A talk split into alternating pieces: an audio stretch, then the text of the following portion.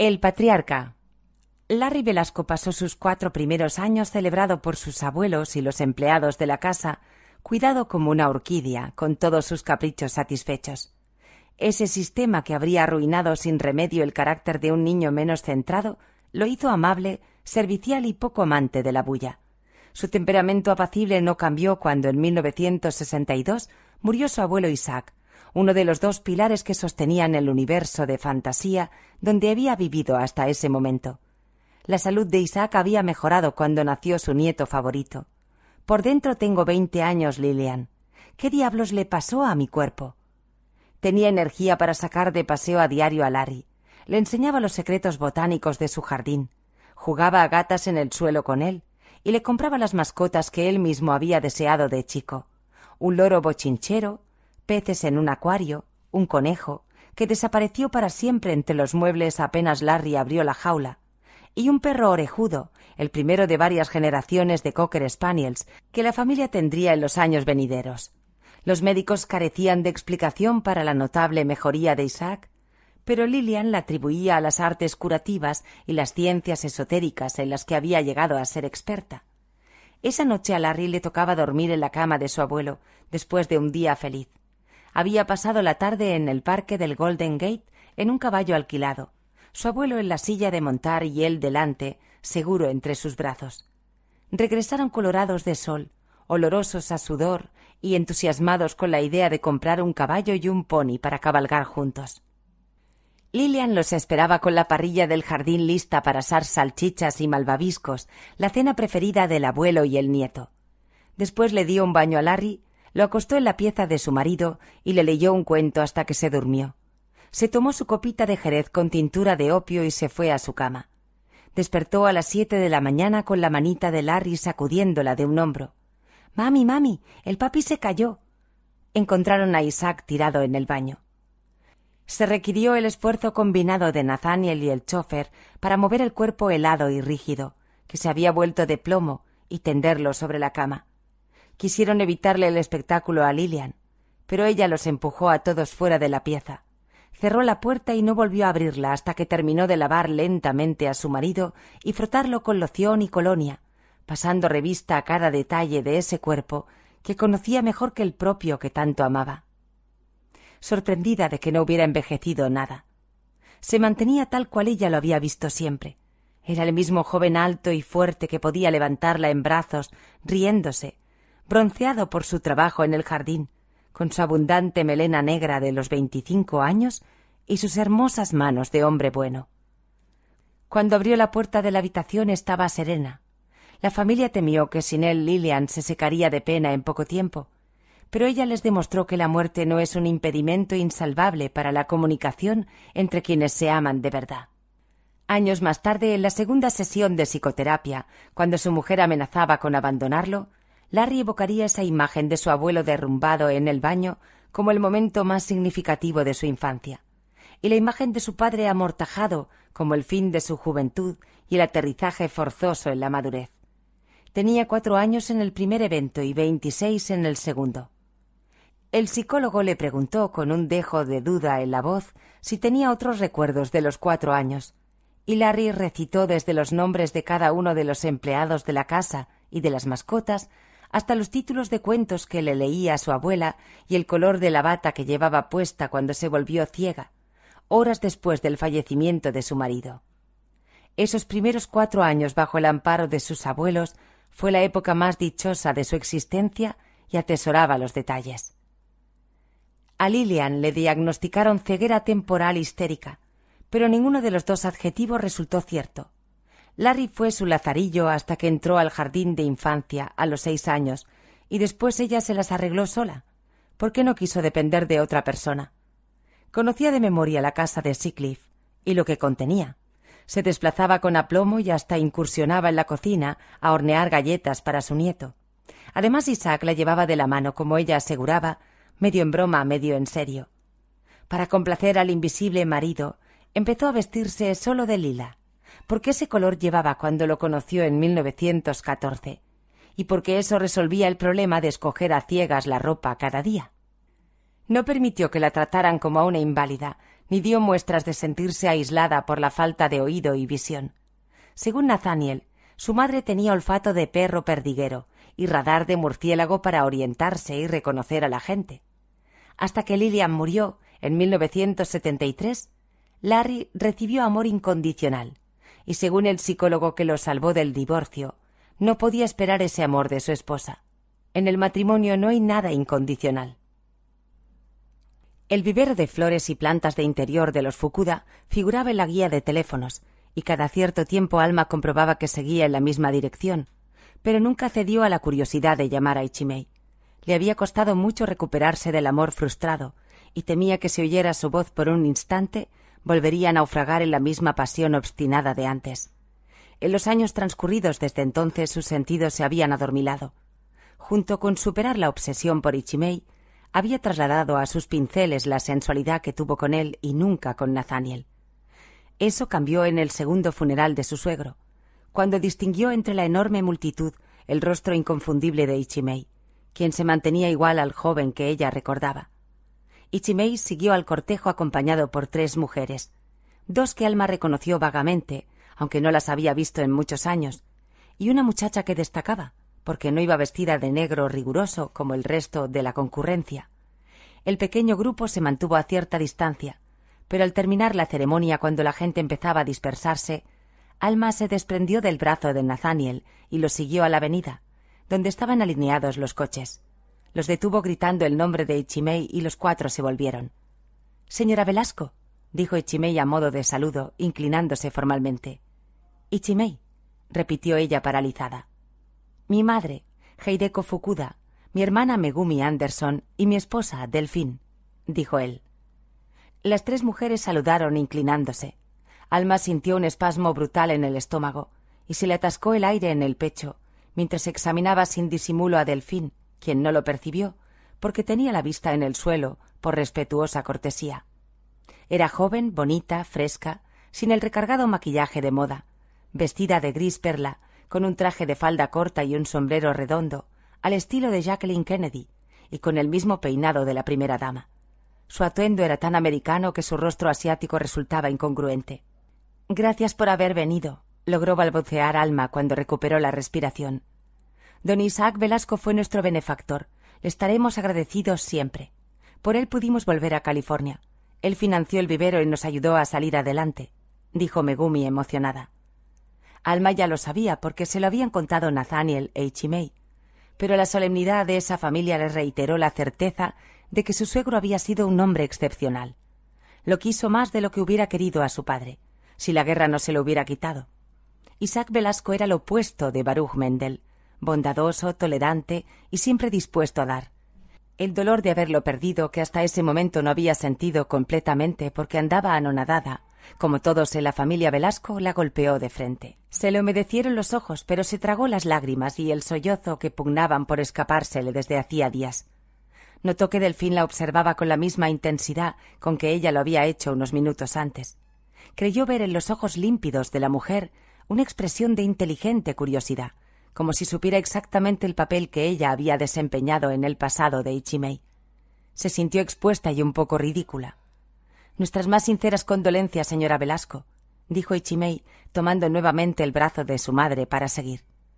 Alma, todavía soy Alma, murmuró ella. Adiós, Alma, dijo él. Esperó durante dos semanas que Ichimei se pusiera en contacto con ella. Examinaba el correo con ansiedad y se sobresaltaba cada vez que repicaba el teléfono imaginando mil excusas para ese silencio, menos la única razonable. Estaba casado. Se negó a pensar en Delfín, pequeña, delgada, fina, más joven y bonita que ella, con su mirada inquisitiva y mano enguantada en el brazo de Ichimei.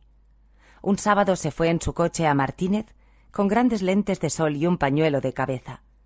Pasó tres veces frente al negocio de los Fukuda, pero no se atrevió a bajarse.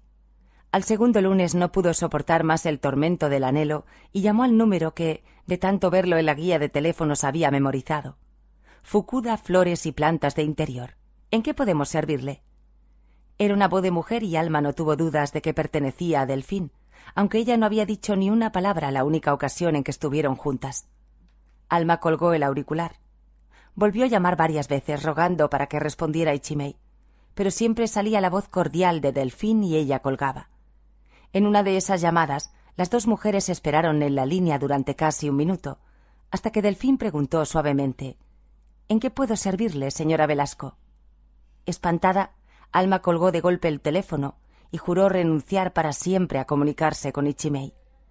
Tres días después el correo le trajo un sobre escrito con la caligrafía en tinta negra de Ichimei.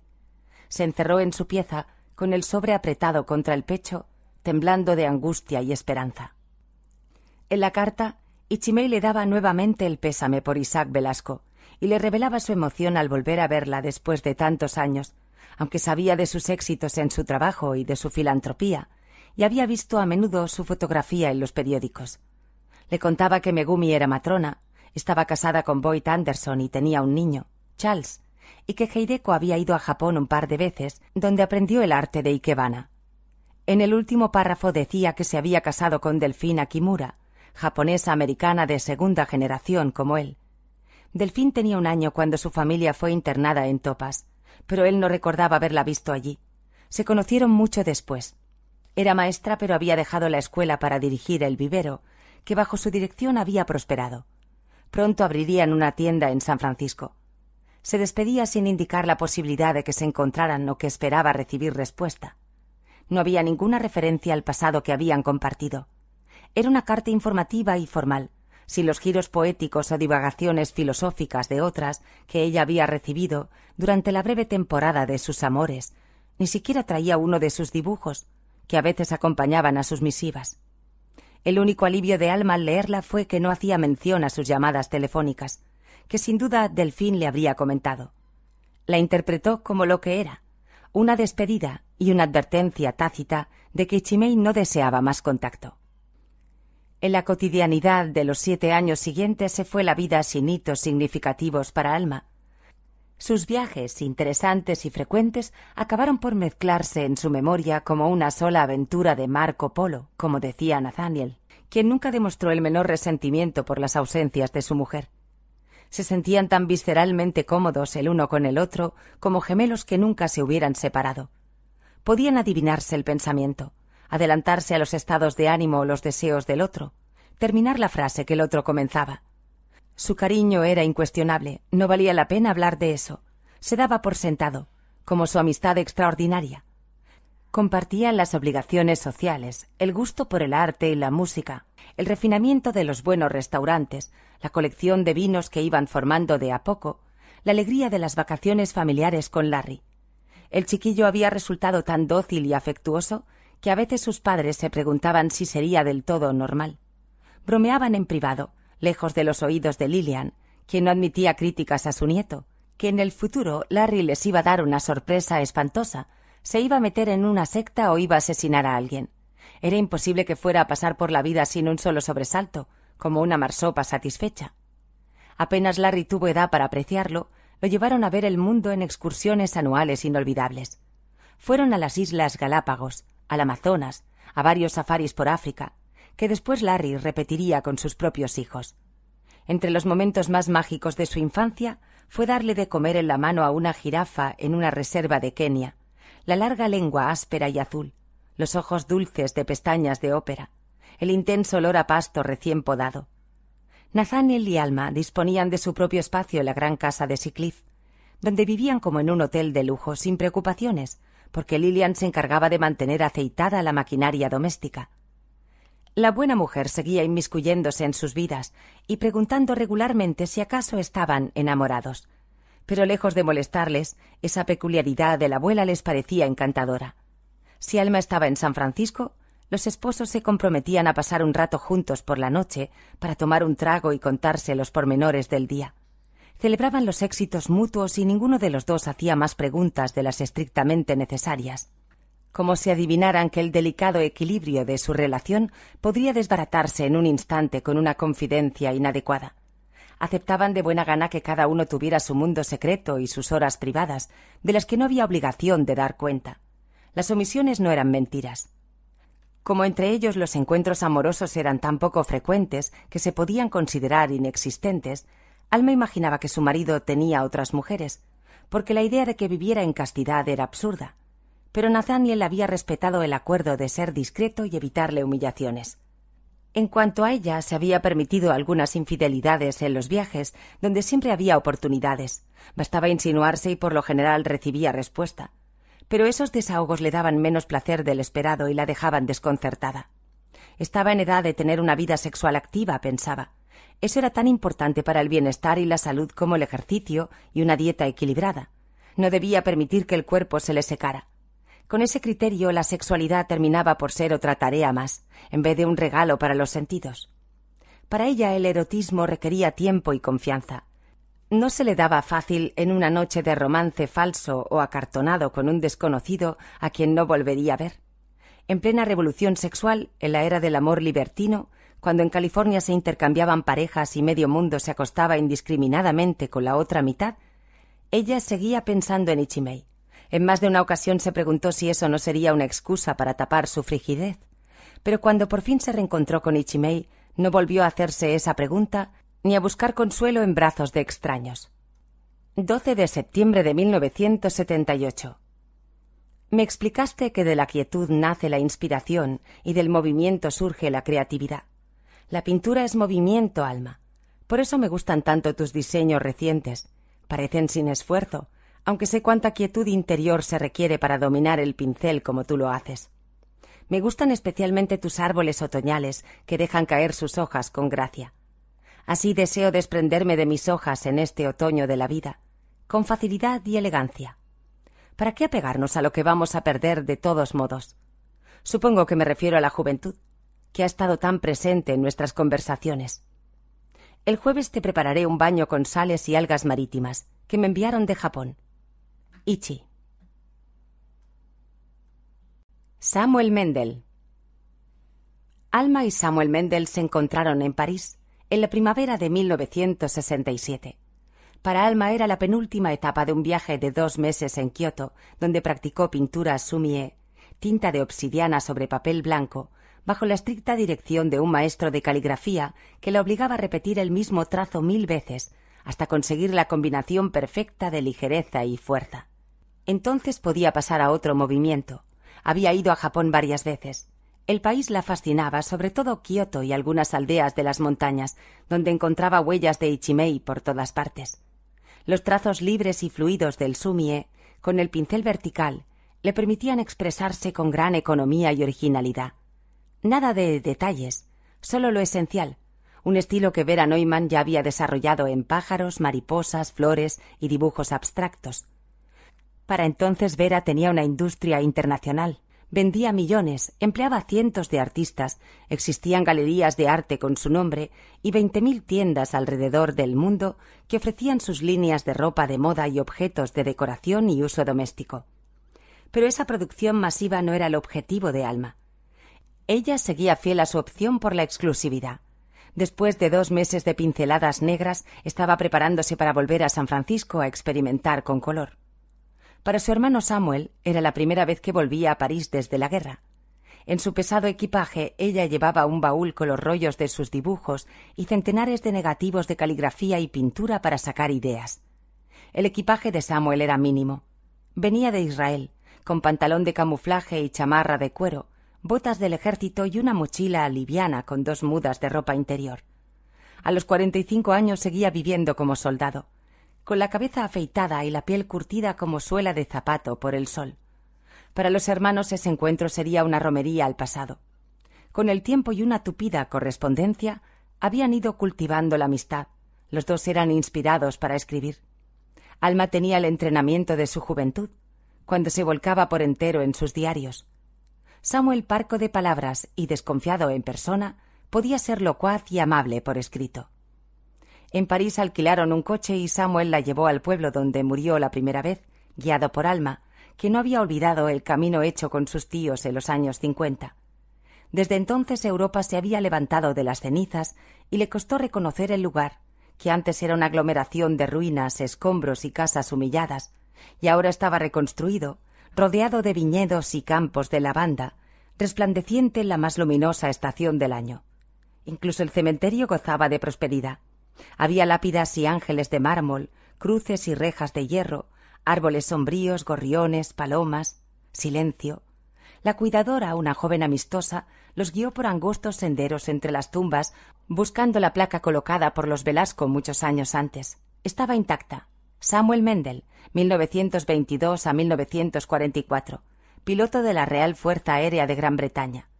Debajo había otra placa más pequeña, también de bronce. Muerto en combate por Francia y la libertad. Samuel se quitó la boina y se rascó la cabeza divertido. El metal parece recién pulido, observó. Mi abuelo lo limpia y mantiene las tumbas de los soldados. Él puso la segunda placa. Mi abuelo estuvo en la Resistencia, ¿sabe? No me diga, ¿cómo se llama? Clotaire Martineau. Lamento no haberle conocido, dijo Samuel. ¿Usted también estuvo en la Resistencia? Sí, por un tiempo. Entonces tiene que venir a nuestra casa a tomarse una copa. Mi abuelo estará feliz de verlo, señor Samuel Mendel.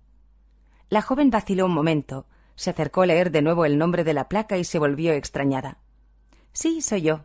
No estoy completamente muerto, como puede ver, dijo Samuel. Terminaron los cuatro instalados en la cocina de una casa cercana, bebiendo pernod y comiendo baguette con salchichón.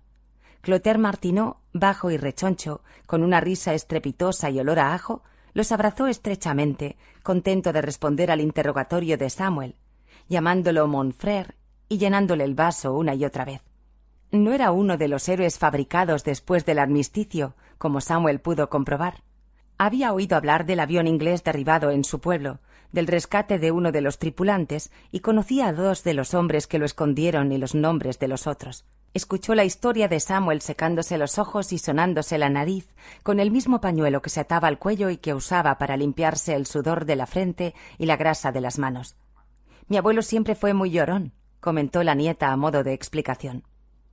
Samuel le contó a su anfitrión que su nombre en la resistencia judía era Jean Valjean y que pasó meses con la mente confundida por el traumatismo en la cabeza que sufrió al caer del avión, pero que poco a poco comenzó a recuperar algunos de sus recuerdos.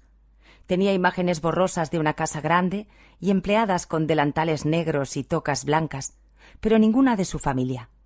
Pensaba que si algo quedaba en pie al concluir la guerra, iría a buscar sus raíces en Polonia, porque de allí era la lengua en que sumaba, restaba, maldecía y soñaba. En alguna parte de ese país Debía de existir esa casa grabada en su mente. Tenía que esperar que acabara la guerra para averiguar mi propio nombre y la suerte de mi familia. En 1944 ya se vislumbraba la derrota de los alemanes. ¿Se acuerda, Monsieur Martineau?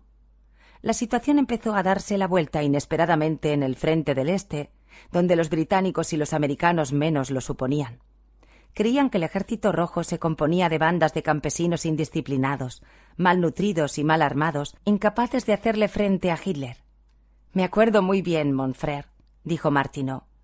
Después de la batalla de Stalingrado, el mito de que Hitler era invencible empezó a resquebrajarse y pudimos tener alguna esperanza. Hay que reconocerlo. Fueron los rusos quienes le quebraron la moral y el espinazo a los alemanes en 1943. La derrota de Stalingrado los obligó a replegarse hasta Berlín, agregó Samuel. Después vino el desembarco de los aliados en Normandía, en junio de 1944, y dos meses después la liberación de París. ¡Ah, qué día inolvidable! Yo caí prisionero. Mi grupo fue diezmado por las SS y mis camaradas que quedaron con vida fueron ejecutados de un tiro en la nuca apenas se rindieron. Yo escapé por casualidad, andaba buscando comida, Mejor dicho, andaba rondando las fincas de los alrededores a ver a qué podía echar mano. Comíamos hasta perros y gatos, lo que hubiera. Le contó lo que fueron esos meses, los peores de la guerra para él. Solo, desorientado, famélico, sin contacto con la resistencia, vivió de noche alimentándose de tierra agusanada y comida robada, hasta que lo apresaron a fines de septiembre. Pasó los cuatro meses siguientes en trabajos forzados, primero en Monowitz y después en Auschwitz-Birkenau, donde ya habían perecido un millón doscientos mil hombres, mujeres y niños. En enero, ante el avance inminente de los rusos, los nazis recibieron órdenes de deshacerse de las evidencias de lo ocurrido allí. Evacuaron a los detenidos en una marcha por la nieve, sin alimentos ni abrigo, rumbo a Alemania. Los que quedaron atrás, porque estaban demasiado débiles, iban a ser ejecutados, pero en la prisa por huir de los rusos, los SS no alcanzaron a destruir todo y dejaron vivos a siete mil prisioneros. Él estaba entre ellos. No creo que los rusos llegaran con el propósito de liberarnos, explicó Samuel. El frente ucraniano pasaba cerca y abrió los portones del campo. Los que todavía podíamos movernos salimos arrastrándonos. Nadie nos detuvo, nadie nos ayudó, nadie nos ofreció un pedazo de pan. Nos echaban de todas partes. Lo sé, Monfrère. Aquí en Francia nadie ayudaba a los judíos, se lo digo con mucha vergüenza. Pero piense que eran tiempos terribles. Todos pasamos hambre y en esas circunstancias se pierde la humanidad. Tampoco los sionistas de Palestina querían a los supervivientes de los campos de concentración. Éramos el residuo inservible de la guerra, dijo Samuel. Le explicó que los sionistas buscaban gente joven, fuerte, sana, guerreros corajudos para hacer frente a los árabes y trabajadores obstinados para labrar ese terreno árido. Pero una de las pocas cosas de su vida anterior que él recordaba era volar, y eso le facilitó la inmigración. Se convirtió en soldado, piloto y espía. Acompañó como escolta a David Ben Gurión durante la creación del Estado de Israel en 1948 y un año más tarde se convirtió en uno de los primeros agentes del Mossad. Los hermanos pasaron la noche en un hostal del pueblo y al día siguiente regresaron a París a tomar un avión a Varsovia. En Polonia buscaron inútilmente las huellas de sus padres. Solo encontraron sus nombres en una lista de la Agencia Judía de las Víctimas de Treblinka. Y juntos recorrieron los restos de Auschwitz, donde Samuel intentaba reconciliarse con el pasado. Pero fue un peregrinaje a sus más horrendas pesadillas que sólo renovó su certeza de que los seres humanos son las bestias más crueles del planeta. Los alemanes no son una raza de psicópatas, Alma. Son gente normal como tú y como yo. Pero cualquiera con fanatismo, poder e impunidad puede transformarse en una bestia, como los SS en Auschwitz, le dijo a su hermana. ¿Crees que dada la oportunidad tú también te comportarías como una bestia, Samuel? No es que lo crea, Alma. Lo sé. He sido militar toda mi vida. He hecho la guerra. He interrogado a prisioneros, a muchos prisioneros. Pero supongo que no quieres conocer los detalles. Nathaniel. A Nathaniel Velasco el mal solapado que habría de acabar con él lo fue acechando con años de anticipación sin que nadie, ni él mismo, lo supiera. Los primeros síntomas se confundieron con la gripe, que ese invierno atacó en masa a la población de San Francisco y desaparecieron en un par de semanas. No volvieron a repetirse hasta años más tarde, y entonces dejaron una secuela de tremenda fatiga. Algunos días andaba arrastrando los pies y encogido de hombros, como si llevara un saco de arena a la espalda. Siguió trabajando el mismo número de horas diarias, pero el tiempo le rendía poco. Se acumulaban documentos en su escritorio, que parecían expandirse y reproducirse solos por las noches. Se confundía, perdía el rastro de los casos que estudiaba a conciencia y que antes podía resolver con los ojos cerrados. De repente no recordaba lo que acababa de leer. Había padecido insomnio toda su vida, y se le agravó con episodios de fiebre y sudor. Los dos estamos sufriendo los sofocos de la menopausia, le comentaba Alma riéndose, pero a ella no le hacía gracia. Dejó los deportes y el velero quedó anclado en la marina para que las gaviotas hicieran sus nidos en él. Le costaba tragar, empezó a perder peso, no tenía apetito. Alma le preparaba batidos con un polvo de proteínas que él bebía con dificultad y después los vomitaba calladamente para que ella no se alarmara. Cuando le salieron llagas en la piel el médico de la familia, una reliquia tan antigua como algunos de los muebles comprados por Isaac Velasco en 1914, que había tratado los síntomas sucesivamente como anemia, infección intestinal, migraña y depresión, lo envió a un especialista en cáncer. Aterrada Alma comprendió cuánto amaba y cómo necesitaba a Nathaniel, y se dispuso a dar la pelea contra la enfermedad, contra el destino, contra los dioses y los diablos. Abandonó casi todo por concentrarse en su cuidado. Dejó de pintar, despidió a los empleados del taller y solo iba allí una vez al mes a vigilar al servicio de limpieza.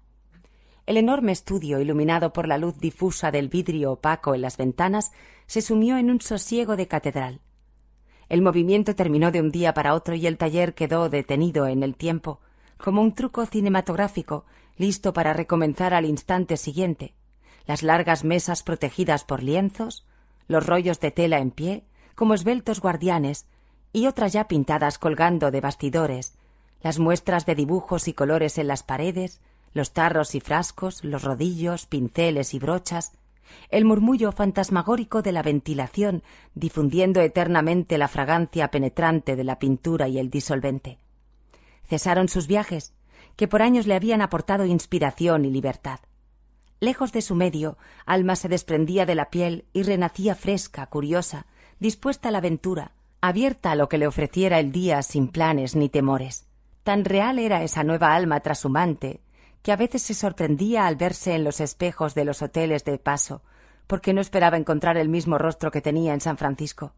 También dejó de ver a Ichimei. Se habían reencontrado por casualidad siete años después del funeral de Isaac Velasco y catorce antes de que se manifestara plenamente la enfermedad de Nathaniel en la exposición anual de la Sociedad de Orquídeas entre miles de visitantes. Ichimei la vio antes y se acercó a saludarla. Estaba solo. Hablaron de las orquídeas. Había dos ejemplares de su vivero en la exposición, y después se fueron a comer a un restaurante cercano.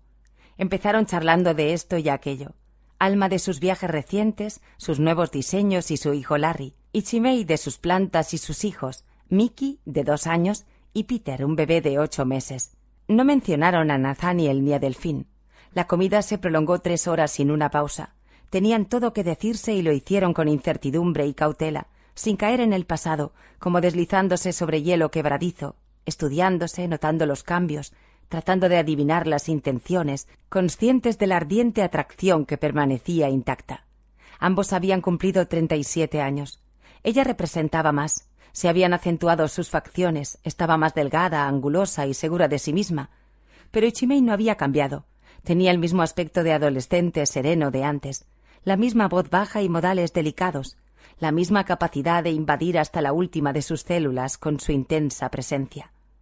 Alma podía ver al niño de ocho años en el invernadero de Seacliff, al de diez que le entregó un gato antes de desaparecer, al amante incansable del motel de las cucarachas, al hombre de luto en el funeral de su suegro, todos iguales, como imágenes sobrepuestas en papel transparente. Y Chimei era inmutable, eterno. El amor y el deseo por él le quemaban la piel. Quería estirar las manos a través de la mesa y tocarlo, acercarse, hundir la nariz en su cuello y comprobar que todavía olía a tierra y hierbas. Decirle que sin él vivía sonámbula, que nada ni nadie podía llenar el vacío terrible de su ausencia. Quedaría todo por volver a estar desnuda en sus brazos. Nada importaba sino él. Y Chimei la acompañó a su coche.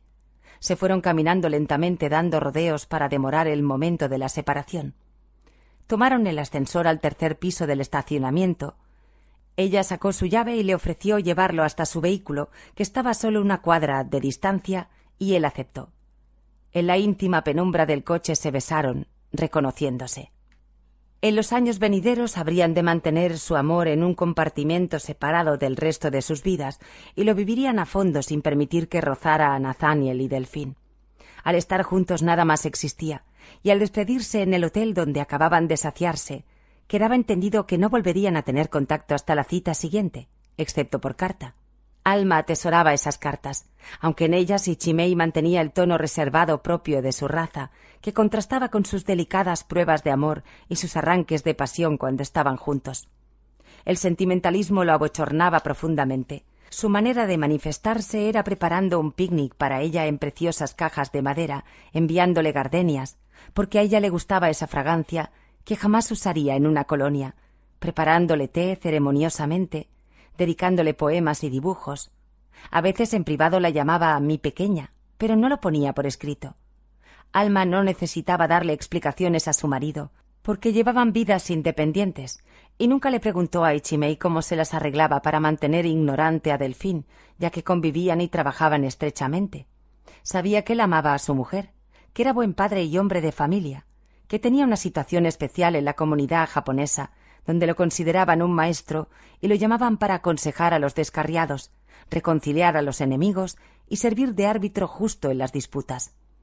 El hombre del amor calcinante, de los inventos eróticos, de la risa, las bromas y los juegos entre las sábanas, de la urgencia y la voracidad y la alegría, de las confidencias susurradas en la pausa entre dos abrazos, de los besos interminables y la intimidad más delirante.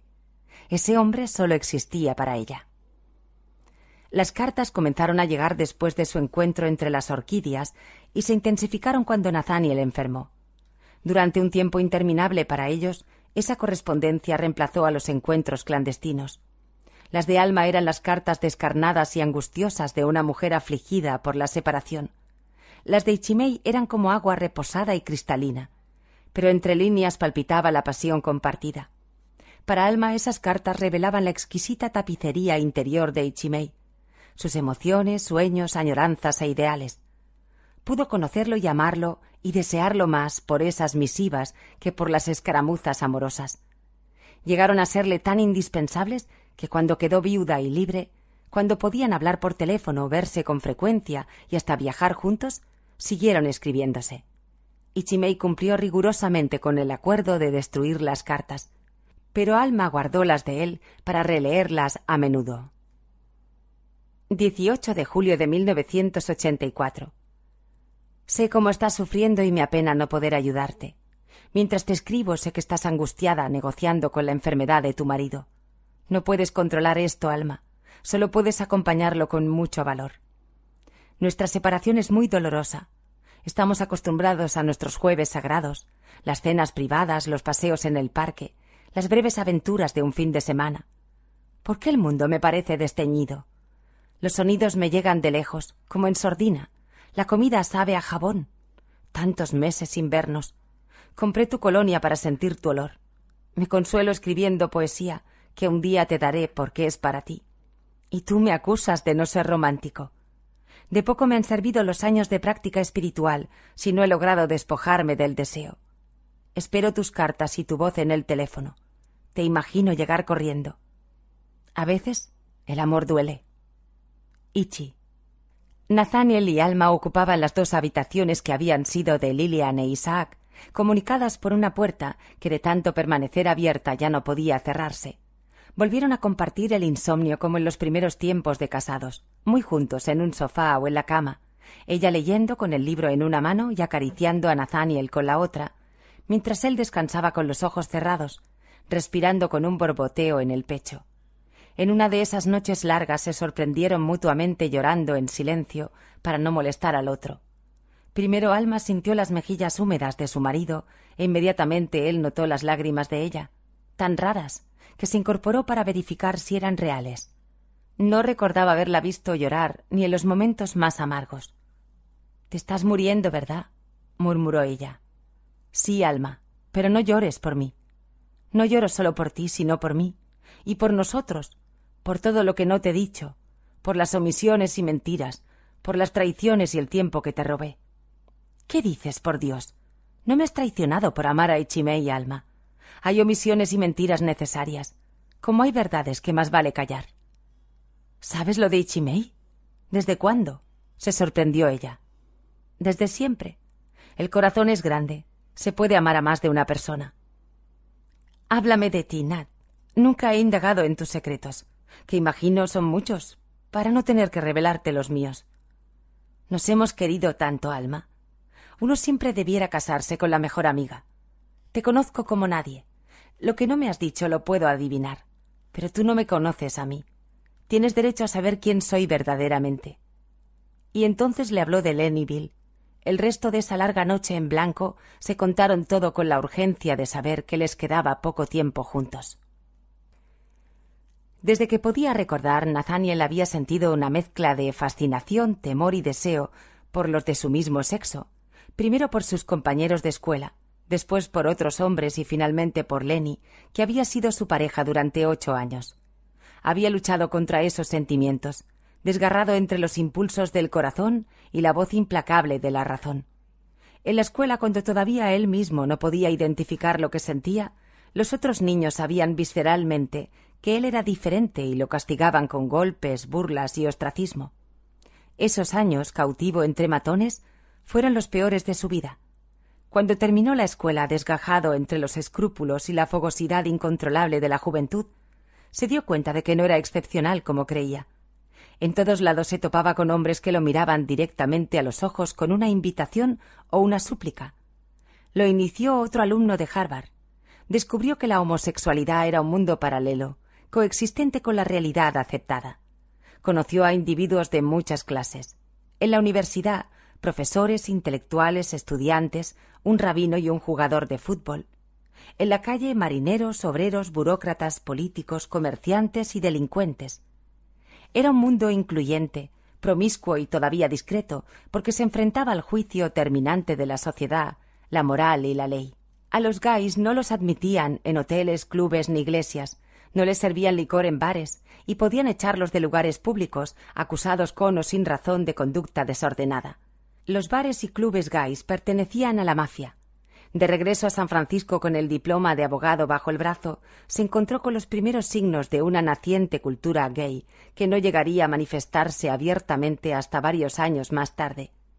Cuando comenzaron los movimientos sociales de la década de los sesenta, entre ellos la liberación gay, Nathaniel estaba casado con Alma y su hijo Larry tenía diez años. No me casé contigo para disimular mi homosexualidad, sino por amistad y por amor, le dijo Alma esa noche. Fueron años de esquizofrenia, una vida pública irreprochable y de éxito, otra vida ilícita y escondida. Conoció a Lennyville en 1976 en un baño turco para hombres, el lugar más propicio para excesos y menos propicio para iniciar un amor como el de ellos. Nathaniel iba a cumplir cincuenta años y Lenny era seis menor que él. Hermoso como las deidades masculinas de las estatuas romanas, irreverente, exaltado y pecaminoso, lo opuesto en carácter a Nathaniel. La atracción física fue instantánea. Se encerraron en uno de los cubículos y estuvieron hasta el amanecer perdidos en el placer, atacándose como luchadores y chapaleando juntos en el enredo y el delirio de los cuerpos. Se dieron cita para el día siguiente en un hotel, donde llegaron separados. Lenny llevó marihuana y cocaína, pero Nathaniel le pidió que no las usaran. Deseaba vivir esa experiencia con plena conciencia. Una semana más tarde ya sabían que el fogonazo del deseo había sido solo el comienzo de un amor colosal, y sucumbieron sin resistencia al imperativo de vivirlo con plenitud alquilaron un estudio en el centro de la ciudad, donde pusieron un mínimo de muebles y el mejor equipo de música, con el compromiso de que sólo ellos pondrían los pies allí. Nathaniel terminó la búsqueda iniciada treinta y cinco años atrás, pero en apariencia nada cambió en su existencia. Siguió siendo el mismo modelo de burgués. Nadie pudo sospechar qué le pasaba, ni notar que sus horas de oficina y su entrega al deporte habían sufrido una reducción drástica. Por su parte, Lenny se transformó bajo la influencia de su amante. Asentó por primera vez su turbulenta existencia y se atrevió a sustituir el ruido y la actividad demencial por la contemplación de la felicidad recién descubierta. Si no estaba con Nathaniel, estaba pensando en él. No volvió a ir a baños o clubes gays. Sus amigos rara vez lograban tentarlo con alguna fiesta. No le interesaba conocer a nadie más, porque Nathaniel le bastaba. Era el sol, el centro de sus días. Se instaló en el sosiego de ese amor con devoción de puritano. Adoptó la música, la comida y los tragos preferidos de Nathaniel, sus suéteres de cachemira, su abrigo de pelo de camello, su loción de afeitar. Nathaniel hizo instalar una línea telefónica personal en su oficina, cuyo número solo usaba Lenny. Así se comunicaban. Salían en el velero, hacían excursiones, se encontraban en ciudades distantes, donde nadie los conocía. Al principio la incomprensible enfermedad de Nathaniel no entorpeció el vínculo con Lenny. Los síntomas eran diversos y esporádicos, iban y venían sin causa ni relación aparente. Después, cuando Nathaniel se fue desdibujando y reduciendo a un espectro del que fue, cuando tuvo que aceptar sus limitaciones y pedir ayuda, se terminaron las diversiones. Perdió el ánimo de la vida. Sintió que todo a su alrededor se volvía pálido y tenue se abandonó a la nostalgia del pasado como un anciano arrepentido de algunas cosas que hizo y muchas que no alcanzó a hacer. Sabía que la vida se le acortaba rápidamente y tenía miedo. Lenny no lo dejaba caer en la depresión, lo sostenía con buen humor fingido y la firmeza de su amor, que en esos tiempos de prueba no hizo más que crecer y crecer. Se juntaban en el pequeño apartamento para consolarse mutuamente. A Nathaniel le faltaban fuerzas y deseo para hacer el amor. Pero Lenny no se lo pedía. Se contentaba con los momentos de intimidad en que podía calmarlo si tiritaba de fiebre, darle yogur con una cucharilla de bebé, acostarse a su lado a oír música, frotarle las escaras con bálsamos, sostenerlo en el excusado.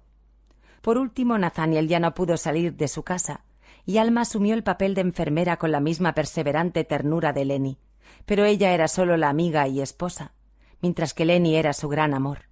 Así lo entendió Alma esa noche de las confidencias. Al amanecer, cuando por fin Nathaniel pudo dormir, ella buscó el número de Lenny Bill en la guía y lo llamó por teléfono para rogarle que fuera a ayudarla. Juntos podrían sobrellevar mejor la angustia de esa agonía, le dijo. Lenny llegó en menos de cuarenta minutos. Alma, todavía en pijama y bata, le abrió la puerta. Él se encontró frente a una mujer devastada por el insomnio, la fatiga y el sufrimiento. Ella vio a un hombre guapo, con el pelo húmedo por la ducha reciente y los ojos más azules del mundo, enrojecidos. Soy Lenny Bill, señora, balbuceó conmovido. Llámeme Alma, por favor. Esta es su casa, Lenny, replicó ella. Él quiso tenderle la mano, pero no alcanzó a completar el gesto y se abrazaron trémulos. Lenny comenzó a visitar la casa de Sicliff a diario después de su trabajo en la clínica dental. Le dijeron a Larry y Doris, a los empleados, a los amigos y conocidos que llegaban de visita, que Lenny era un enfermero. Nadie hizo preguntas. Alma llamó a un carpintero que arregló la puerta trabada del dormitorio y los dejaba solos. Sentía un alivio inmenso cuando a su marido se le iluminaba la mirada al ver aparecer a Lenny. A la hora del crepúsculo los tres tomaban té con panecillos ingleses y a veces, si Nathaniel estaba animado, jugaban a las cartas. Para entonces había un diagnóstico, el más temible de todos, SIDA. Hacía solo un par de años que el mal tenía nombre, pero ya se sabía que era una condena a muerte. Unos caían antes, otros después. Todo era cuestión de tiempo. Alma no quiso averiguar por qué le tocó a Nathaniel y no a Lenny, pero si lo hubiera hecho, nadie habría podido darle una respuesta categórica. Los casos se multiplicaban a tal velocidad que ya se hablaba de epidemia mundial y de castigo de Dios por la infamia de la homosexualidad. Sida se pronunciaba en susurros. No se podía admitir su presencia en una familia o en una comunidad, porque equivalía a proclamar imperdonables perversiones. La explicación oficial, incluso para la familia, fue que Nathaniel tenía cáncer. Como la ciencia tradicional nada podía ofrecer, Lenny se fue a México a buscar drogas misteriosas, que de nada sirvieron, mientras Alma recurría a cuanta promesa de la medicina alternativa consiguió, desde acupuntura, hierbas y ungüentos de Chinatown hasta baños de lodo mágico en las termas de Calistoga. Entonces pudo entender los recursos desquiciados de Lilian para curar a Isaac y lamentó haber tirado a la basura la estatuilla del barón Samedi. Nueve meses más tarde, el cuerpo de Nathaniel estaba reducido a un esqueleto. El aire apenas penetraba en el laberinto atascado de sus pulmones. Sufría una sed insaciable y llagas en la piel. No tenía voz y su mente divagaba en terribles delirios. Entonces, un domingo somnoliento en que estaban solos en la casa, Alma y Lenny, tomados de la mano en la penumbra de la habitación cerrada, le rogaron a Nathaniel que dejara de luchar y se fuera tranquilo. No podían seguir presenciando ese martirio. En un instante milagroso de lucidez, Nathaniel abrió los ojos nublados por el dolor y movió los labios formando una sola palabra muda. Gracias. Lo interpretaron como lo que en verdad era, una orden. Lenny lo besó en los labios antes de inyectar una sobredosis de morfina en la goma del suero intravenoso. Alma, de rodillas al otro lado de la cama, le fue recordando a su marido quedamente cuánto lo amaban ella y Lenny, y cuánto les había dado a ambos y a mucha otra gente, que sería recordado siempre, que nada podría separarlos. Compartiendo té de mango y recuerdos en Lark House, Alma y Lenny se preguntaron por qué dejaron pasar tres décadas sin hacer ningún intento de volver a conectarse. Después de cerrarle los ojos a Nathaniel, de ayudar a Alma a arreglar el cuerpo para presentárselo lo mejor posible a Larry y Doris, y de eliminar las huellas delatoras de lo sucedido, Lenny se despidió de Alma y se fue. Habían pasado meses juntos en la intimidad absoluta del sufrimiento y la incertidumbre de la esperanza. Nunca se habían visto a la luz del día. Solo dentro de esa alcoba que olía a mentol y a muerte mucho antes de que ésta acudiera a reclamar a Nathaniel. Habían compartido noches en blanco, bebiendo whisky aguado o fumando marihuana para aliviar la angustia, en las que se contaron sus vidas, desenterraron anhelos y secretos y llegaron a conocerse a fondo. En esa parsimoniosa agonía no cabían pretensiones de ninguna clase. Se revelaron como eran a solas consigo mismos, al desnudo. A pesar de eso, o tal vez por eso, llegaron a quererse con un cariño diáfano y desesperado que requería una separación, porque no habría resistido el desgaste irremediable de lo cotidiano. Tuvimos una amistad rara, dijo Alma. Nathaniel estaba tan agradecido de que los dos estuviéramos con él, que una vez me pidió que me casara contigo cuando enviudaras. No quería dejarte desamparada. Qué idea genial. ¿Por qué no me lo propusiste, Lenny? Habríamos hecho buena pareja. Nos habríamos acompañado y guardado las espaldas, como Nathaniel y yo. Soy gay, Alma. Nathaniel también. Habríamos tenido un matrimonio blanco, sin cama. Tú con tu vida amorosa y yo con Ichimei. Muy conveniente, ya que no podíamos exponer nuestros amores en público. Todavía es tiempo. ¿Quieres casarte conmigo, Alma Velasco? Pero no me dijiste que te ibas a morir pronto. No quiero ser viuda por segunda vez. Se echaron a reír con ganas y la risa los animó a ir al comedor a ver si el menú incluía algo tentador.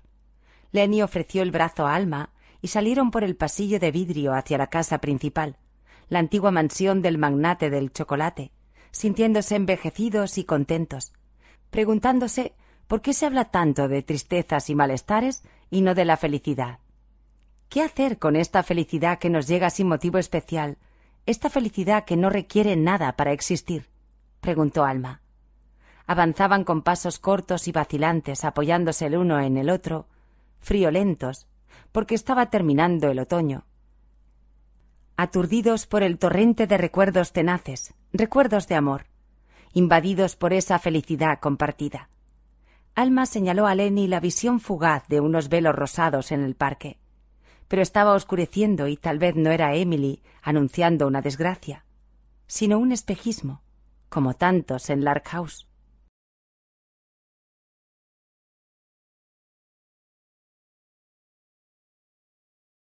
El amante japonés.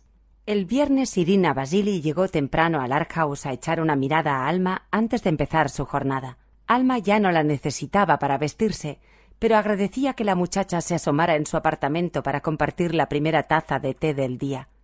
Cásate con mi nieto, Irina. Nos harías un favor a todos los Velasco, le repetía. Irina habría debido aclararle que no lograba vencer el terror del pasado, pero no podía mencionar nada de eso sin morirse de vergüenza. ¿Cómo iba a decirle a la abuela que los engendros de su memoria, habitualmente agazapados en sus madrigueras, asomaban sus cabezas de lagarto cuando se disponía a hacer el amor con su nieto. Seth entendía que no estaba lista para hablar y dejó de presionarla para que consultaran a un psiquiatra. Por el momento era suficiente con que él fuera su confidente. Podían esperar. Irina le había propuesto una cura de caballo, ver juntos los vídeos filmados por su padrastro, que todavía andaban por ahí y seguirían haciéndola sufrir hasta el fin de sus días. Pero Seth temía que, una vez sueltas, esas criaturas retorcidas serían incontrolables. La cura de él consistía en ir poco a poco, con amor y humor, así que iban avanzando en una danza de dos pasos adelante y uno atrás. Ya dormían en la misma cama y a veces amanecían abrazados. Esa mañana Irina no había encontrado a Alma en su apartamento, ni el bolso de sus salidas secretas o sus camisas de dormir de seda. Por una vez tampoco estaba el retrato de Ichimei supo que su automóvil no estaría en el estacionamiento y no se alarmó, porque Alma ya se había afirmado en sus piernas y supuso que Ichimei la estaría guardando. No andaría sola. El sábado no tenía turno en Lark House y se quedó dormitando hasta las nueve, lujo que podía darse los fines de semana desde que vivía con Seth y había dejado de bañar perros. Él la despabiló con un tazón de café con leche y se sentó a su lado en la cama a planear el día. Venía del gimnasio recién duchado, con el pelo húmedo y todavía agitado por el ejercicio, sin imaginar que ese día no tendría planes con Irina. Sería un día de despedida. El teléfono sonó en ese momento con la llamada de Larry Velasco para anunciarle a su hijo que el coche de la abuela había patinado en un camino rural y cayó por un barranco de quince metros. Está en la unidad de cuidados intensivos del Hospital General de Marin, dijo. ¿Grave? preguntó Seth aterrado. Sí, su coche quedó totalmente destrozado. No sé qué andaba haciendo mi madre por esos sitios. ¿Iba sola, papá? Sí. En el hospital encontraron a Alma consciente y lúcida, a pesar de las drogas que goteaban en su vena y que, según el médico, habrían noqueado a un burro. Había recibido el impacto del accidente sin una defensa. En un vehículo más pesado tal vez el descalabro había sido menor, pero el pequeño Smart Car verde limón se desarmó y ella, sujeta a su asiento por el cinturón de seguridad, quedó aplastada. Mientras el resto de la familia Velasco se lamentaba en la sala de espera, Larry le explicó a Seth que existía la posibilidad de una medida extrema. Abrir a Alma en canal, colocar los órganos desplazados en el sitio correspondiente y mantenerla abierta varios días, hasta que bajara la inflamación y se pudiera intervenir. Después se podría pensar en operar los huesos rotos. El riesgo enorme en una persona joven era mucho mayor en alguien de más de ochenta años como Alma. El cirujano que la recibió en el hospital no se atrevía a intentarlo. Catherine Hope, que llegó de inmediato con Bill, opinó que una intervención de esa magnitud sería cruel e inútil. Solo cabía mantener a Alma lo más cómoda posible y esperar su fin, que no iba a tardar. Irina dejó a la familia discutiendo con Cathy la idea de trasladarla a San Francisco, donde había más recursos, y entró sigilosamente a la habitación de Alma. ¿Tiene dolor? le preguntó en un susurro. ¿Quiere que llame a? Alma estaba recibiendo oxígeno, pero respiraba sola, y le hizo un gesto leve para que se acercara. Irina no quiso pensar en el cuerpo herido bajo el armazón cubierto por una sábana. Se concentró en el rostro que estaba intacto y parecía embellecido. Kirsten, balbuceó Alma. ¿Quiere que busque a Kirsten? le preguntó Irina sorprendida. Y diles que no me toquen, agregó Alma claramente antes de cerrar los ojos exhausta. Seth llamó al hermano de Kirsten y esa misma tarde él la llevó al hospital. La mujer se sentó en la única silla de la habitación de Alma, aguardando instrucciones sin apuro, como había hecho pacientemente en el taller durante los meses anteriores, antes de trabajar con Catherine Hope en la clínica del dolor. En algún momento, con los últimos rayos de luz en la ventana, Alma volvió del letargo de las drogas. Recorrió con la vista a quienes estaban a su alrededor, esforzándose por reconocerlos. Su familia, Irina, Lenny, Cathy, y pareció animarse cuando su mirada se detuvo en Kirsten. La mujer se acercó a la cama, le tomó la mano que no estaba conectada al gotero y empezó a darle besos húmedos desde los dedos hasta el codo, preguntándole angustiada si estaba enferma si se iba a mejorar, y repitiendo que la quería mucho. Larry trató de apartarla, pero Alma le indicó débilmente que las dejaran solas. La primera y segunda noche de vigilia se turnaron Larry, Doris y Seth. Pero la tercera Irina comprendió que la familia estaba en el límite de sus fuerzas y se ofreció para acompañar a Alma, que no había vuelto a hablar desde la visita de Kirsten y permanecía adormilada, jadeando como perro cansado, desprendiéndose de la vida. No es fácil vivir ni es fácil morir, pensó Irina. El médico aseguraba que no sentía dolor. Estaba sedada hasta la médula. A cierta hora fueron apagándose los ruidos del piso.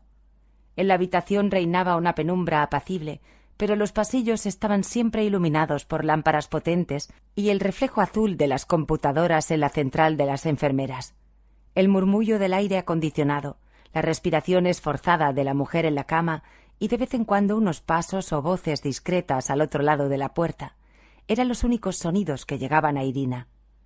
Le habían dado una frazada y un cojín para que se acomodara lo mejor posible, pero hacía calor y era imposible dormir en la silla. Se sentó en el suelo apoyada en la pared, pensando en Alma, que tres días antes era todavía una mujer apasionada que había salido a toda prisa a encontrarse con su amante y ahora estaba moribunda en su último lecho. En un breve despertar, antes de perderse nuevamente en el sopor alucinante de las drogas, Alma le pidió que le pintara los labios, porque Chimei iría a buscarla.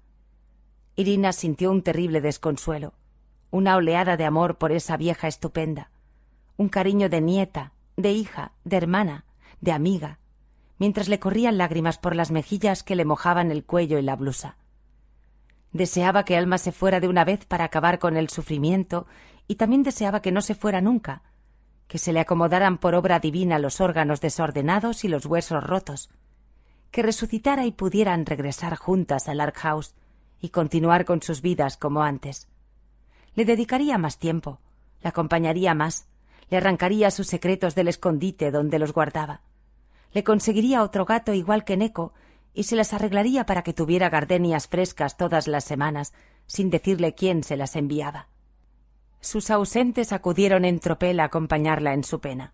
Sus abuelos color tierra, Jack Divine y su escarabajo de topacio, los ancianos fallecidos en Lark House durante los tres años que había trabajado allí, Neko, con su cola torcida y su ronroneo satisfecho, incluso su madre Radmila, a quien ya había perdonado y de quien no había oído nada en muchos años.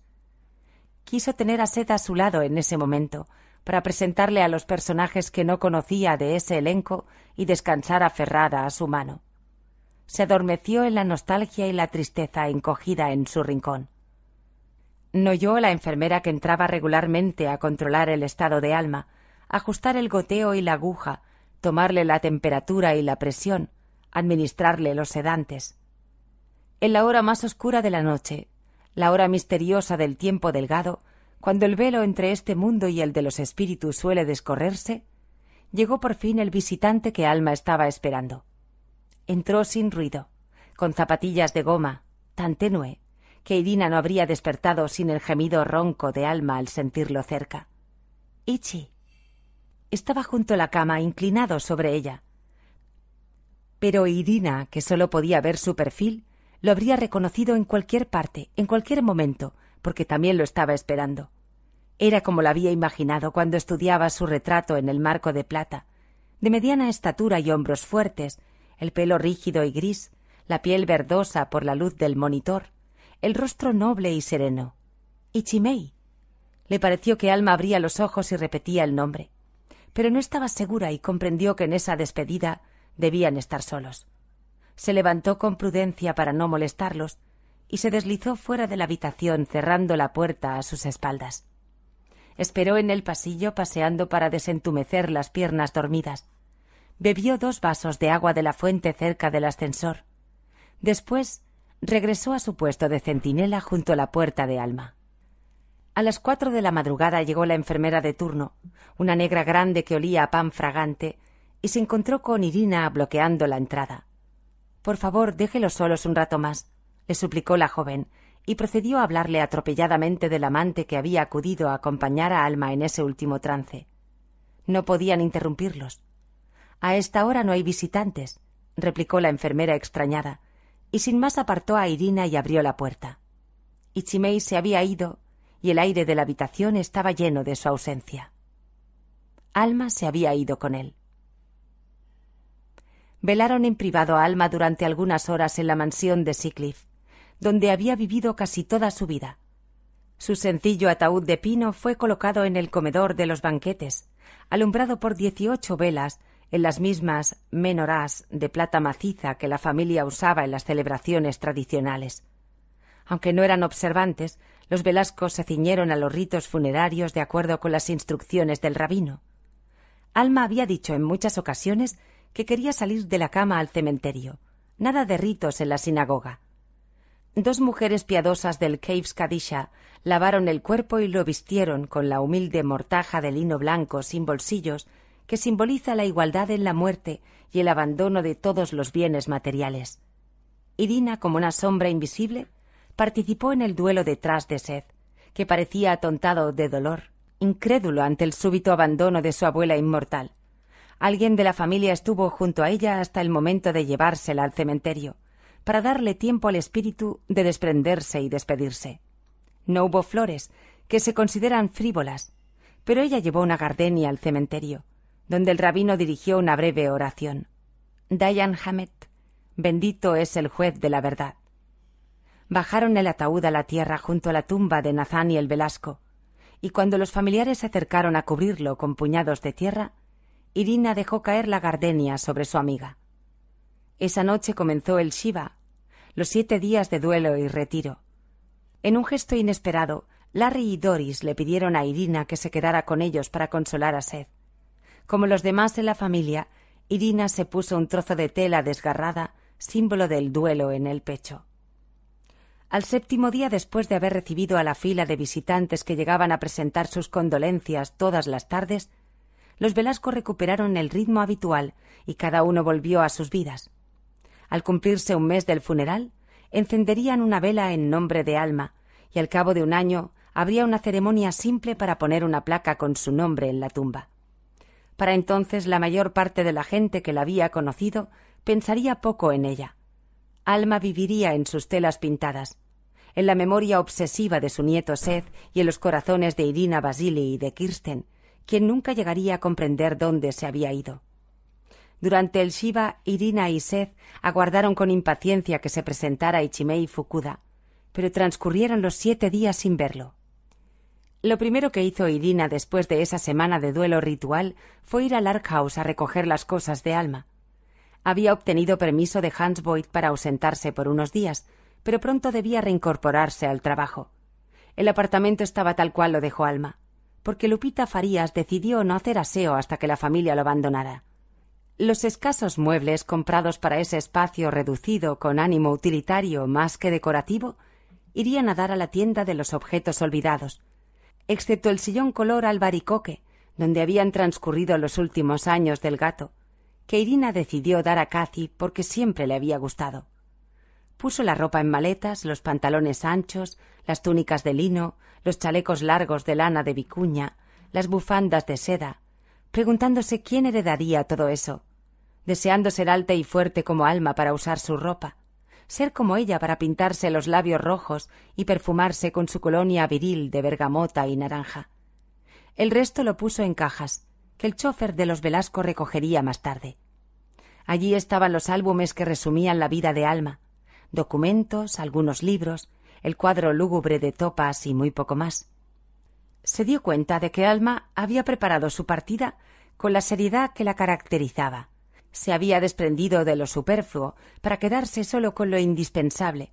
Había puesto en orden sus pertenencias y sus recuerdos. En la semana del Shiva, Irina había tenido tiempo de llorarla. Pero en esa tarea de acabar con su presencia en Lark House, volvió a despedirse. Fue como enterrarla de nuevo. Acongojada se sentó en medio de las cajas y maletas y abrió el bolso que Alma siempre llevaba en sus escapadas, que la policía recuperó del Smart Car destrozado y que ella trajo del hospital. Dentro estaban sus camisas finas, su loción, sus cremas, un par de mudas y el retrato de Ichimei en el marco de plata. El vidrio estaba partido. Con cuidado retiró los pedazos y sacó la fotografía despidiéndose también de ese enigmático amante. Y entonces le cayó en el regazo una carta que Alma había guardado detrás de la fotografía. En eso estaba cuando alguien empujó la puerta entreabierta y asomó tímidamente la cabeza. Era Kirsten. Irina se puso de pie y la mujer la abrazó con el entusiasmo que siempre ponía en sus saludos. ¿Dónde está Alma? preguntó. En el cielo. Fue la única respuesta que se le ocurrió a Irina. ¿Cuándo vuelve? No va a volver, Kirsten. ¿Nunca más? No. Una sombra de tristeza o preocupación pasó fugazmente por el rostro inocente de Kirsten. Se quitó las lentes, los limpió con el borde de su camiseta, volvió a ponérselos y acercó la cara a Irina para verla mejor. ¿Prometes que no va a volver? Te lo prometo. Pero aquí tienes muchos amigos, Kirsten. Todos te queremos mucho. La mujer le hizo una seña de que esperara y se alejó por el pasillo con su bamboleo de pies planos en dirección a la casa del magnate del chocolate, donde estaba la clínica del dolor. Regresó a los quince minutos con su mochila en la espalda, jadeando por la prisa, que su corazón demasiado grande no soportaba bien. Cerró la puerta del apartamento, le puso el cerrojo, corrió las cortinas con sigilo y le hizo a Irina el gesto de callar con un dedo en los labios. Finalmente le pasó su mochila y aguardó con las manos en la espalda y una sonrisa de complicidad, balanceándose los talones. Para ti, le dijo. Irina abrió la mochila, vio los paquetes sujetos con elásticos y supo de inmediato que eran las cartas que Alma había recibido regularmente y que tanto habían buscado Seth y ella, las cartas de Ichimei. No estaban perdidas para siempre en la caja de seguridad de un banco, como habían temido sino en el lugar más seguro del mundo, la mochila de Kirsten. Irina comprendió que Alma, al verse moribunda, había relevado a Kirsten de la responsabilidad de guardarlas y le indicó a quién entregárselas. ¿Por qué a ella? ¿Por qué no a su hijo o a su nieto, sino a ella? Lo interpretó como el mensaje póstumo de Alma, su manera de decirle cuánto la quería, cuánto confiaba en ella. Sintió que algo dentro del pecho se le rompía con el sonido de un cántaro de greda al quebrarse, y su corazón agradecido crecía, se ensanchaba, palpitaba como una anémona translúcida en el mar. Ante esa prueba de amistad, se supo respetada como en los tiempos de la inocencia. Los engendros de su pasado empezaron a retroceder, y el espantoso poder de los vídeos de su padrastro se fue reduciendo a su dimensión real. Carroña para seres anónimos, sin identidad ni alma, impotentes. Dios mío, Kirsten, imagínate, llevo más de media vida con miedo de nada.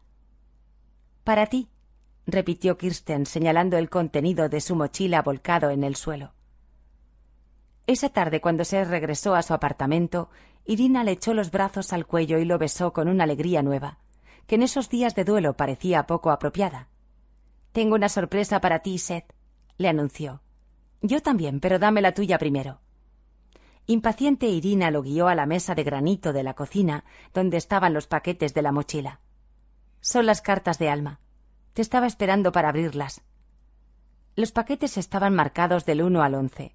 Contenían diez sobres cada uno, excepto el primero con seis cartas y algunos dibujos. Se sentaron en el sofá y les echaron una ojeada en el orden en que su dueña los había dejado. Eran ciento catorce misivas, algunas breves, otras más extensas, unas más informativas que otras, firmadas simplemente Ichi. Las del primer sobre, escritas a lápiz en hojas de cuaderno con letra infantil, eran de tanforán y topas y estaban tan censuradas que se perdía el significado. En los dibujos ya se vislumbraba el estilo depurado de trazos firmes del cuadro que había acompañado a Alma en Lark House. Se necesitarían varios días para leer esa correspondencia, pero en el repaso somero que hicieron vieron que el resto de las cartas estaba fechado en distintos momentos a partir de 1969. Eran cuarenta años de correspondencia irregular con una constante. Eran mensajes de amor. También encontré una carta fechada en enero de 2010 detrás del retrato de Ichimei. Pero todas estas cartas son antiguas y están dirigidas a la casa de los Velasco en Seacliff. ¿Dónde están las que recibió en Lark House en los últimos tres años? Creo que son estas, Irina. No te entiendo. Mi abuela coleccionó durante una vida las cartas de Ichimei que recibía en Seacliff, porque allí vivió siempre. Después, cuando se trasladó a vivir a Lark House, comenzó a enviarse las cartas a sí misma cada cierto tiempo, una a una, en los sobres amarillos que tú y yo vimos. Las recibía, las leía y las atesoraba como si fueran frescas. ¿Por qué iba a hacer algo así, Seth? Alma estaba en sus cabales. Nunca dio muestras de senilidad. Eso es lo extraordinario, Irina. Lo hizo con plena conciencia y con sentido práctico para mantener viva la ilusión del gran amor de su vida. Esa vieja que parecía hecha de material blindado, en el fondo era una incurable romántica. Estoy seguro de que también se enviaba las gardenias semanales y que sus escapadas no eran con su amante. Se iba sola a la cabaña de Point Reyes a revivir los encuentros del pasado, a soñarlos, ya que no podía compartirlos con Ichimei. ¿Por qué no? Venía de estar allí con él cuando ocurrió el accidente. Ichimei fue al hospital a despedirse de ella. Lo vi besarla. Sé que se amaban, Seth. No puedes haberlo visto, Irina. Me extrañó que ese hombre no se diera por enterado del fallecimiento de mi abuela, ya que la noticia salió en los periódicos. Si la quería tanto como creemos, tendría que haberse presentado en el funeral o habernos dado sus condolencias en el Shiva. Decidí buscarlo hoy mismo. Quería conocerlo y salir de algunas dudas sobre mi abuela. Fue muy fácil. Solo tuve que presentarme en el vivero de los Fukuda. ¿Todavía existe? Sí, lo maneja Peter Fukuda, uno de los hijos de Ichimei. Cuando le dije mi apellido me recibió muy bien, porque sabía de la familia Velasco, y fue a llamar a su madre, Delfín. La señora es muy amable y bonita. Tiene uno de esos rostros asiáticos que parecen no envejecer. Es la esposa de Ichimei. Alma nos contó que la conoció en el funeral de tu bisabuelo. No es la esposa de Ichimei, Irina. Es la viuda. Ichimei murió de un infarto hace tres años. Eso es imposible, Seth, exclamó ella. Murió más o menos en la época en que mi abuela se fue a vivir al Lark House. Tal vez ambas cosas están relacionadas. Creo que esa carta de 2010, la última que Alma recibió, fue su despedida. Yo vi a Ichimei en el hospital, Viste lo que deseabas ver, Irina. No, Seth. Estoy segura de que era él. Esto es lo que sucedió. De tanto amar a Ichimei, Alma logró que viniera a buscarla. 8 de enero de 2010. Qué exuberante y alborotado es el universo, Alma. Gira y gira. La única constante es que todo cambia. Es un misterio que solo podamos apreciarlo desde la quietud. Estoy viviendo una etapa muy interesante.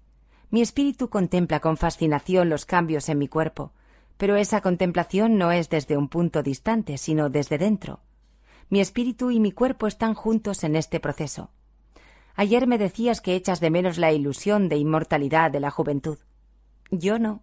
Estoy disfrutando mi realidad de hombre maduro, por no decir viejo.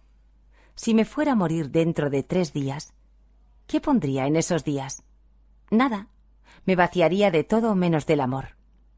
Hemos dicho muchas veces que amarnos es nuestro destino. Nos amamos en vidas anteriores y seguiremos encontrándonos en vidas futuras. O tal vez no hay pasado ni futuro y todo sucede simultáneamente en las infinitas dimensiones del universo. En ese caso, estamos juntos constantemente, para siempre. Es fantástico estar vivo. Todavía tenemos diecisiete años, alma mía. Ichi. Fin de El amante japonés de Isabel Allende.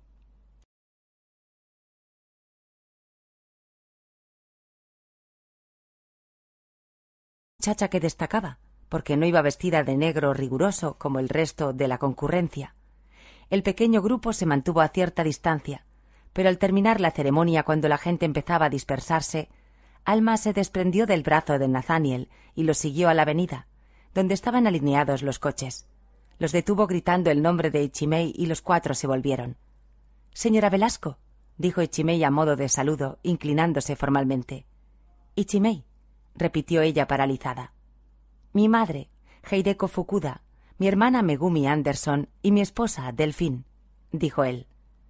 Las tres mujeres saludaron inclinándose. Alma sintió un espasmo brutal en el estómago y se le atascó el aire en el pecho mientras examinaba sin disimulo a Delfín, quien no lo percibió, porque tenía la vista en el suelo por respetuosa cortesía. Era joven, bonita, fresca, sin el recargado maquillaje de moda, vestida de gris perla, con un traje de falda corta y un sombrero redondo, al estilo de Jacqueline Kennedy, y con el mismo peinado de la primera dama. Su atuendo era tan americano que su rostro asiático resultaba incongruente. Gracias por haber venido, logró balbucear Alma cuando recuperó la respiración. Don Isaac Velasco fue nuestro benefactor. Le estaremos agradecidos siempre. Por él pudimos volver a California. Él financió el vivero y nos ayudó a salir adelante, dijo Megumi emocionada. Alma ya lo sabía porque se lo habían contado Nathaniel e Ichimei, pero la solemnidad de esa familia le reiteró la certeza de que su suegro había sido un hombre excepcional. Lo quiso más de lo que hubiera querido a su padre, si la guerra no se lo hubiera quitado. Isaac Velasco era lo opuesto de Baruch Mendel, bondadoso, tolerante y siempre dispuesto a dar. El dolor de haberlo perdido, que hasta ese momento no había sentido completamente porque andaba anonadada, como todos en la familia Velasco, la golpeó de frente. Se le humedecieron los ojos, pero se tragó las lágrimas y el sollozo que pugnaban por escapársele desde hacía días. Notó que Delfín la observaba con la misma intensidad con que ella le diagnosticaron ceguera temporal histérica, pero ninguno de los dos adjetivos resultó cierto. Larry fue su lazarillo hasta que entró al jardín de infancia a los seis años, y después ella se las arregló sola. ¿Por qué no quiso depender de otra persona? Conocía de memoria la casa de Seacliff y lo que contenía. Se desplazaba con aplomo y hasta incursionaba en la cocina a hornear galletas para su nieto. Además, Isaac la llevaba de la mano, como ella aseguraba, medio en broma, medio en serio. Para complacer al invisible marido, empezó a vestirse solo de lila, porque ese color llevaba cuando lo conoció en 1914, y porque eso resolvía el problema de escoger a ciegas la ropa cada día. No permitió que la trataran como a una inválida, ni dio muestras de sentirse aislada por la falta de oído y visión. Según Nathaniel, su madre tenía olfato de perro perdiguero y radar de murciélago para orientarse y reconocer a la gente. Hasta que Lillian murió en 1973, Larry recibió amor incondicional, y según el psicólogo que lo salvó del divorcio, no podía esperar ese amor de su esposa. En el matrimonio no hay nada incondicional. El vivero de flores y plantas de interior de los Fukuda figuraba en la guía de teléfonos, y cada cierto tiempo Alma comprobaba que seguía en la misma dirección, pero nunca cedió a la curiosidad de llamar a Ichimei. Le había costado mucho recuperarse del amor frustrado, y temía que si oyera su voz por un instante volvería a naufragar en la misma pasión obstinada de antes. En los años transcurridos desde entonces sus sentidos se habían adormilado. Junto con superar la obsesión por Ichimei, había trasladado a sus pinceles la sensualidad que tuvo con él y nunca con Nathaniel. Eso cambió en el segundo funeral de su suegro, cuando distinguió entre la enorme multitud el rostro inconfundible de Ichimei, quien se mantenía igual al joven que ella recordaba. Ichimei siguió al cortejo acompañado por tres mujeres, dos que Alma reconoció vagamente, aunque no las había visto en muchos años, y una mujer de la mañana con la manita de Larry sacudiéndola de un hombro, Mami, mami, el papi se cayó. Encontraron a Isaac tirado en el baño. Se requirió el esfuerzo combinado de Nathaniel y el chofer para mover el cuerpo helado y rígido, que se había vuelto de plomo, y tenderlo sobre la cama. Quisieron evitarle el espectáculo a Lilian, pero ella los empujó a todos fuera de la pieza. Cerró la puerta y no volvió a abrirla hasta que terminó de lavar lentamente a su marido y frotarlo con loción y colonia, pasando revista a cada detalle de ese cuerpo que conocía mejor que el propio que tanto amaba. Sorprendida de que no hubiera envejecido nada. Se mantenía tal cual ella lo había visto siempre. Era el mismo joven alto y fuerte que podía levantarla en brazos, riéndose, bronceado por su trabajo en el jardín, con su abundante melena negra de los veinticinco años y sus hermosas manos de hombre bueno. Cuando abrió la puerta de la habitación estaba serena, la familia temió que sin él Lilian se secaría de pena en poco tiempo, pero ella les demostró que la muerte no es un impedimento insalvable para la comunicación entre quienes se aman de verdad. Años más tarde, en la segunda sesión de psicoterapia, cuando su mujer amenazaba con abandonarlo, Larry evocaría esa imagen de su abuelo derrumbado en el baño como el momento más significativo de su infancia, y la imagen de su padre amortajado como el fin de su juventud y el aterrizaje forzoso en la madurez. Tenía cuatro años en el primer evento y veintiséis en el segundo. El psicólogo le preguntó con un dejo de duda en la voz si tenía otros recuerdos de los cuatro años, y Larry recitó desde los nombres de cada uno de los empleados de la casa y de las mascotas hasta los títulos de cuentos que le leía a su abuela y el color de la bata que llevaba puesta cuando se volvió ciega, horas después del fallecimiento de su marido. Esos primeros cuatro años bajo el amparo de sus abuelos fue la época más dichosa de su existencia y atesoraba los detalles. A Lilian lo había hecho unos minutos antes. Creyó ver en los ojos límpidos de la mujer una expresión de inteligente curiosidad, como si supiera exactamente el papel que ella había desempeñado en el pasado de Ichimei. Se sintió expuesta y un poco ridícula. Nuestras más sinceras condolencias, señora Velasco, dijo Ichimei, tomando nuevamente el brazo de su madre para seguir. Alma, todavía soy Alma murmuró ella. Adiós, Alma, dijo él. Esperó durante dos semanas que Chimei se pusiera en contacto con ella. Examinaba el correo con ansiedad y se sobresaltaba cada vez que repicaba el teléfono, imaginando mil excusas para ese silencio, menos la única razonable. Estaba casado. Se negó a pensar en Delfín, pequeña, delgada, fina, más joven y bonita que ella, con su mirada inquisitiva y mano enguantada en el brazo de Ichimei. Un sábado se fue en su coche a Martínez con grandes lentes de sol y un pañuelo de cabeza. Pasó tres veces frente al negocio de los Fukuda, pero no se atrevió a bajarse. Al segundo lunes no pudo soportar más el tormento del anhelo y llamó al número que, de tanto verlo en la guía de teléfonos, había memorizado. Fukuda Flores y Plantas de Interior. ¿En qué podemos servirle?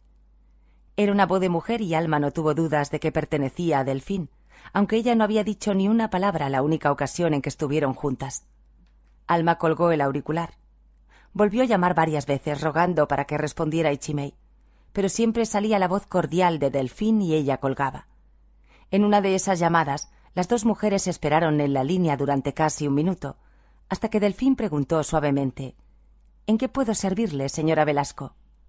Espantada, Alma colgó de golpe el teléfono y juró renunciar para siempre a comunicarse con Ichimei. Tres días después el correo le trajo un sobre escrito con la caligrafía en tinta negra de Ichimei. Se encerró en su pieza con el sobre apretado contra el pecho, temblando de angustia y esperanza. En la carta, Ichimei le daba nuevamente el pésame por Isaac.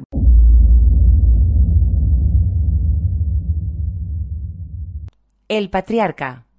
Larry Velasco pasó sus cuatro primeros años celebrado por sus abuelos y los empleados de la casa, cuidado como una orquídea, con todos sus caprichos satisfechos. Ese sistema que habría arruinado sin remedio el carácter de un niño menos centrado, lo hizo amable, servicial y poco amante de la bulla. Su temperamento apacible no cambió cuando en 1962 murió su abuelo Isaac, uno de los dos pilares que sostenían el universo de fantasía donde había vivido hasta ese momento.